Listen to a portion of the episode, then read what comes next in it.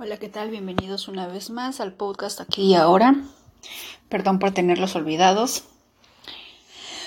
Eh, hace poco recibí un mensaje en Instagram de una seguidora que me decía, Diana, Diana, se me acaba de romper un espejo, ¿qué hago? Y a menudo vamos a encontrarnos con este tipo de situaciones en las que el espejo se rompe, nos cruzamos con un gato negro, bajamos por una escalera, qué sé yo. Las sugestiones que haya en tu país, sea del país que sea, siempre va a haber algo que nos dice, no, esto significa mala suerte, no, eso significa aquello, eso significa lo otro, o te va a pasar esto, o te va a pasar lo otro, ¿verdad? Y les voy a poner un ejemplo.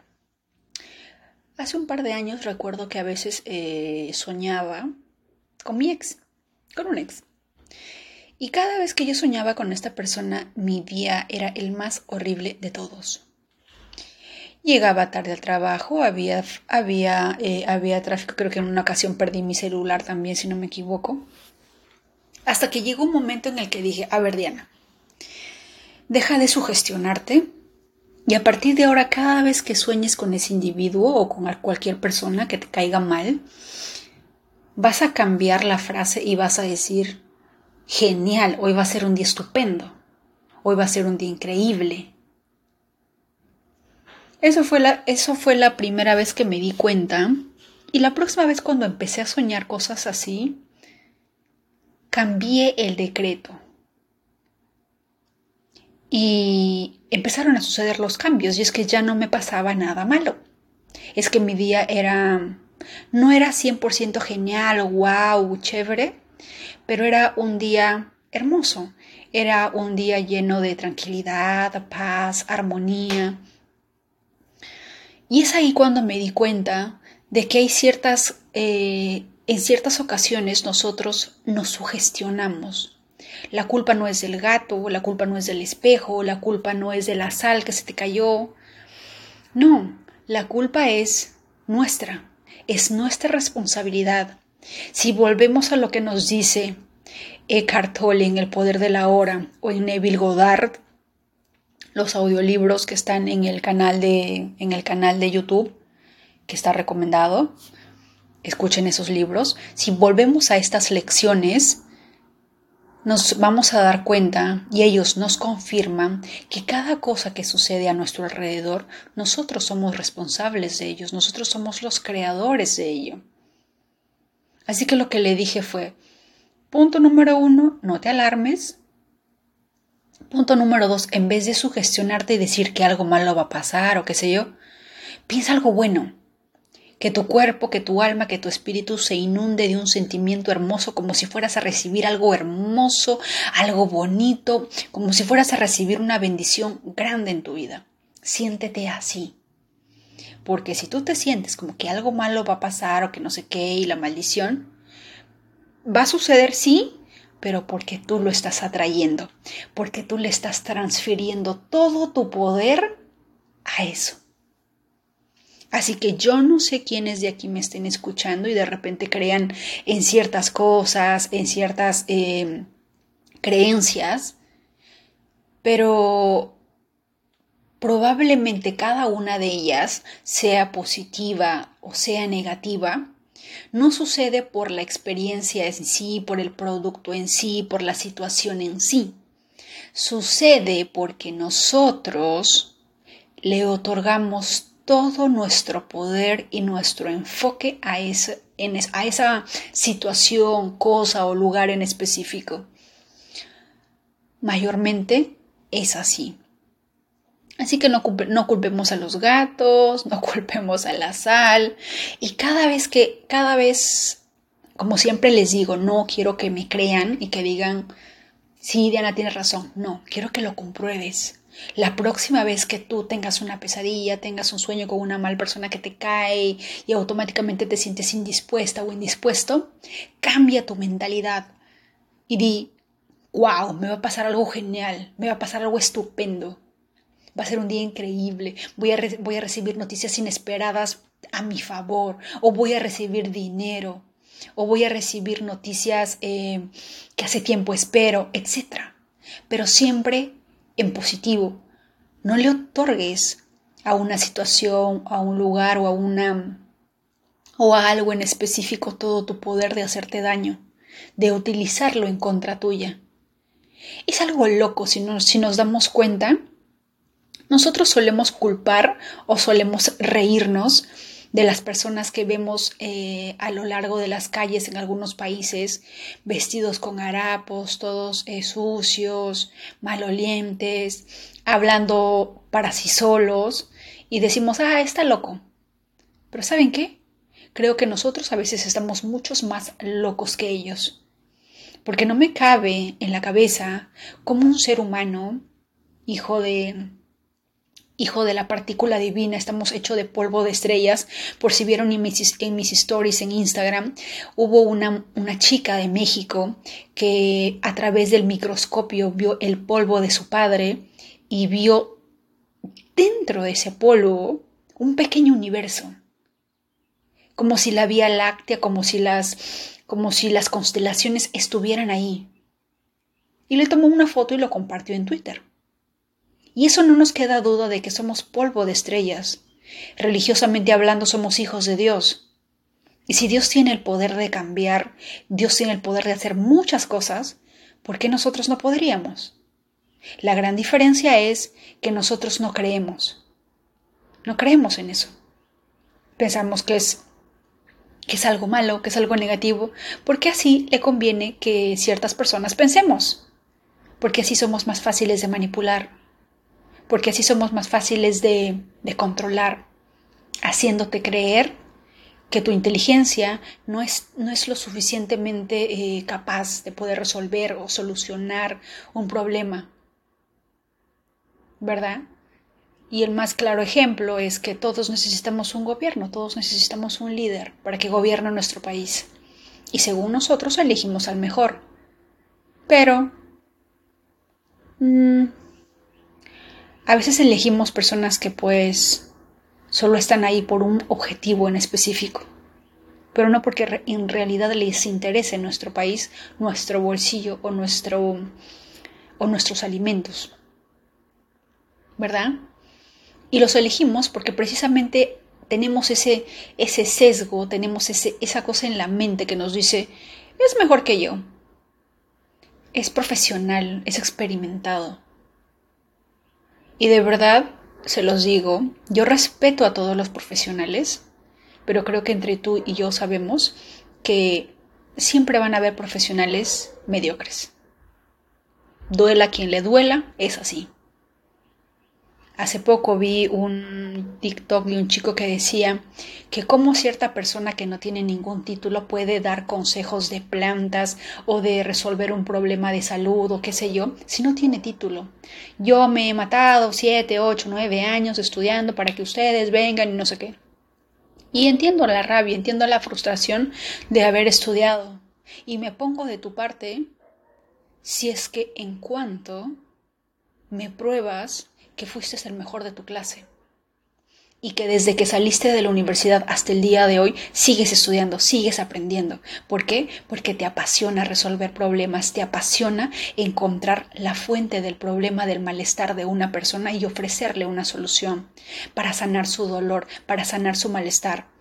Pero no me voy a levantar a aplaudir a aquellas personas que simple y sencillamente estudian por un sueldo, que simple y sencillamente estudian por N razones, pero no por una verdadera vocación de querer ayudar al mundo. Tú y yo sabemos que hay doctores que dan la vida, su vida, con tal de mostrarnos las mejores opciones porque de verdad quieren vernos saludables. Y en ese caso tenemos al doctor Sebi, que en paz descanse, que encontró la cura del cáncer. Para quienes no lo conocen, averigüen quién fue el doctor Sebi. La importancia del alcalinizar nuestro cuerpo. El doctor eh, Frank Suárez, si no me equivoco. Cómo eliminar una piedra o las piedras de nuestro organismo tan solo con sal de Epsom y toronja. Y había una chica en TikTok hace poco que decía que estaba en Estados Unidos y que se quejaba por un dolor, le hicieron más de no sé cuántas muestras y nadie le daba solución y simplemente le daban pastillas para el dolor. Fue a México con un doctor y le dio unas pastillas y le dijo, tienes piedras en el estómago, toma esas pastillas y van a ayudar a que esas piedras se disuelvan y listo. La chica genial, estupendo, luego de dos años nuevamente se sintió mal, fue nuevamente al hospital y le dijo al doctor, doctor, quiero que me dé la pastilla o quiero que me recete, porque aquí en Estados Unidos todo es con receta médica, si no ya fuiste la pastilla que ayuda a, remover las piedras, a hacerlas polvo para luego eh, botarlas o desecharlas. Y el doctor la miró como si estuviera loca y le dijo, esa pastilla no existe, ¿sabe Dios qué te habrán recomendado, qué te habrán dado? De repente era un analgésico más potente o qué sé yo, pero no, esa piedra no existe. Así la miraron. Se lo conté a mi mamá y me dijo, claro que obviamente le van a decir no les conviene porque les conviene que sigas haciéndote más terapias, más N cosas que tú y yo sabemos para su bienestar. ¿De acuerdo? Así que yo respeto a todos los profesionales, pero respeto aún más a quienes tienen la vocación, a quienes les nace de verdad ayudar. Y ahora tenemos al doctor Ludwig Johnson que está cambiando vidas con su terapia de zanorias estupendo las cantidades de personas que lo siguen, que lo aman y que prácticamente hasta uno reza por su salud para que no le pase nada, para que no desaparezca en un doctor más, porque esos doctores vale la pena.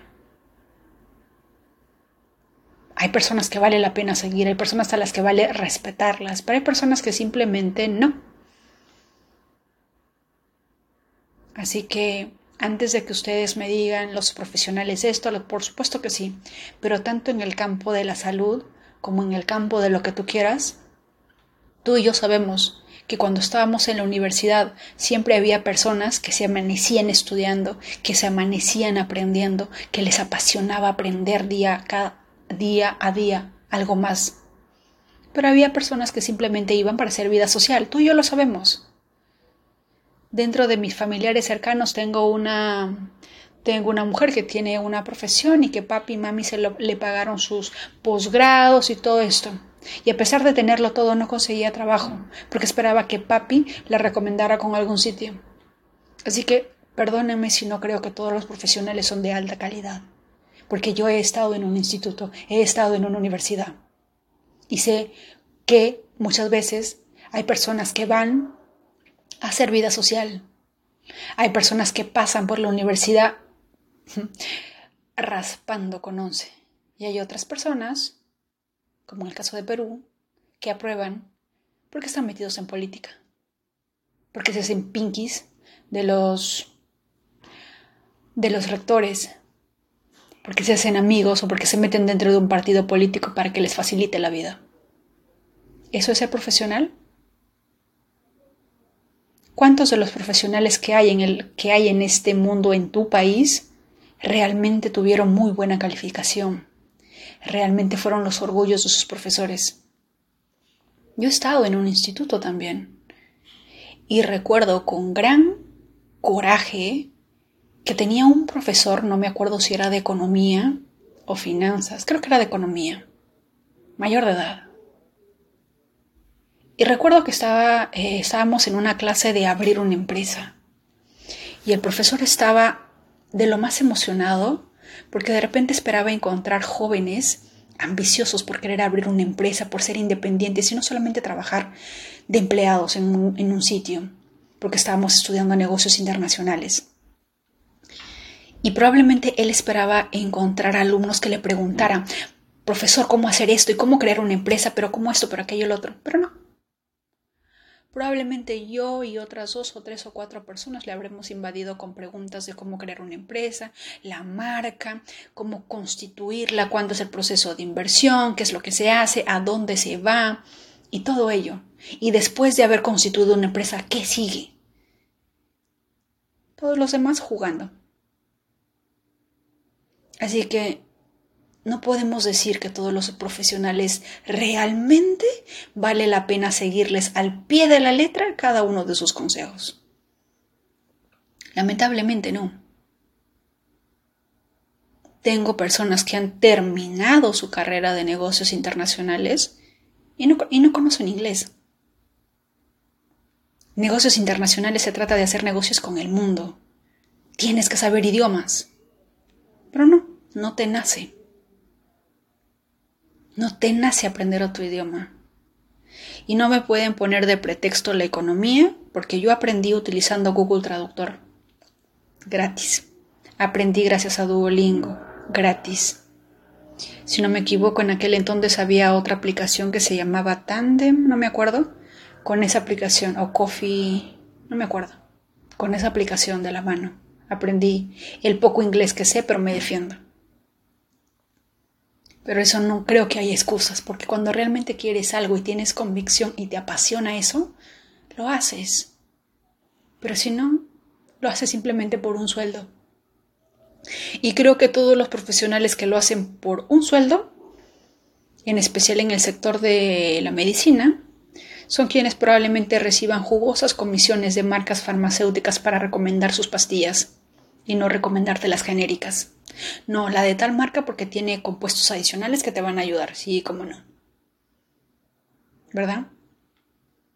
Así que hay que tener mucho cuidado. Yo sé que siempre inicio con un tema y me voy, y me voy a otro. Lo siento. Pero es que esta semana he estado aprendiendo, he estado viendo esos TikTok y, y quería compartirlos porque esa es su importancia. Yo creo que más, más allá de, de la salud espiritual, la salud física también es muy importante. El alimento para el cuerpo es tan o igual de importante como el alimento para el alma, ¿verdad? Y los dos van de la mano. Es de vital eh, importancia que nuestra salud siempre esté en un estado óptimo, que siempre estamos eh, al pendiente, porque ¿a quién no le gusta estar sano?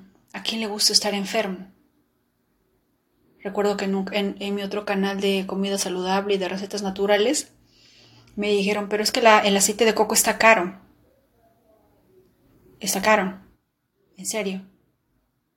¿Qué tan caro crees que te crees que te cuesta arruinar tu salud por consumir aceites quemados, reutilizados? Y que te van a dar inflamación al estómago y quién sabe Dios qué más si lo sigues consumiendo día a día. ¿Qué te va a salir más caro? ¿Un aceite de coco o una operación?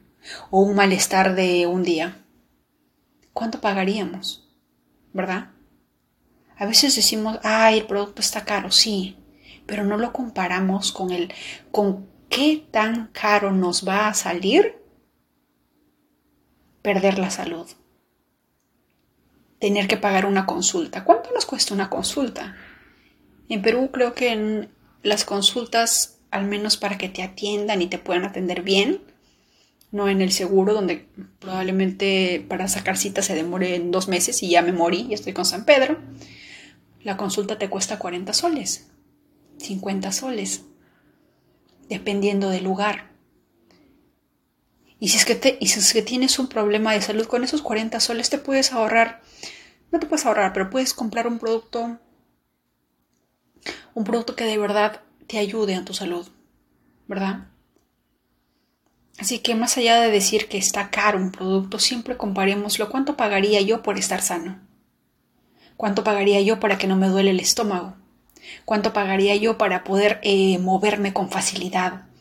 ¿Cuánto pagaría yo para que no me duela la espalda y poder caminar y poder correr detrás de mis hijos? ¿Cuánto pagaría? ¿Verdad? Así que siempre comparémoslo con algo de alto valor. La calle está dura, como decimos en Perú, hay miles de cosas pasando, pero con una situación, de con una salud deteriorada, no vamos a llegar pero ni a la esquina es de vital importancia cuidar nuestra salud. Y bueno, ya les recomendé tres doctores a quienes ver, el doctor Sebi, Frank Suárez, que en paz descansen ambos, y el doctor de ahora Ludwig Johnson, que, que no le pase nada, que siga con nosotros, que nos siga aconsejando, que nos siga dando terapias, que nos siga dando miles de consejos para poder estar totalmente bien de salud. ¿De acuerdo? Ese era eh, lo que quería decirles el día de hoy, quería comentarles. Así que Ahí los veo. Cuídense mucho. Un abrazo.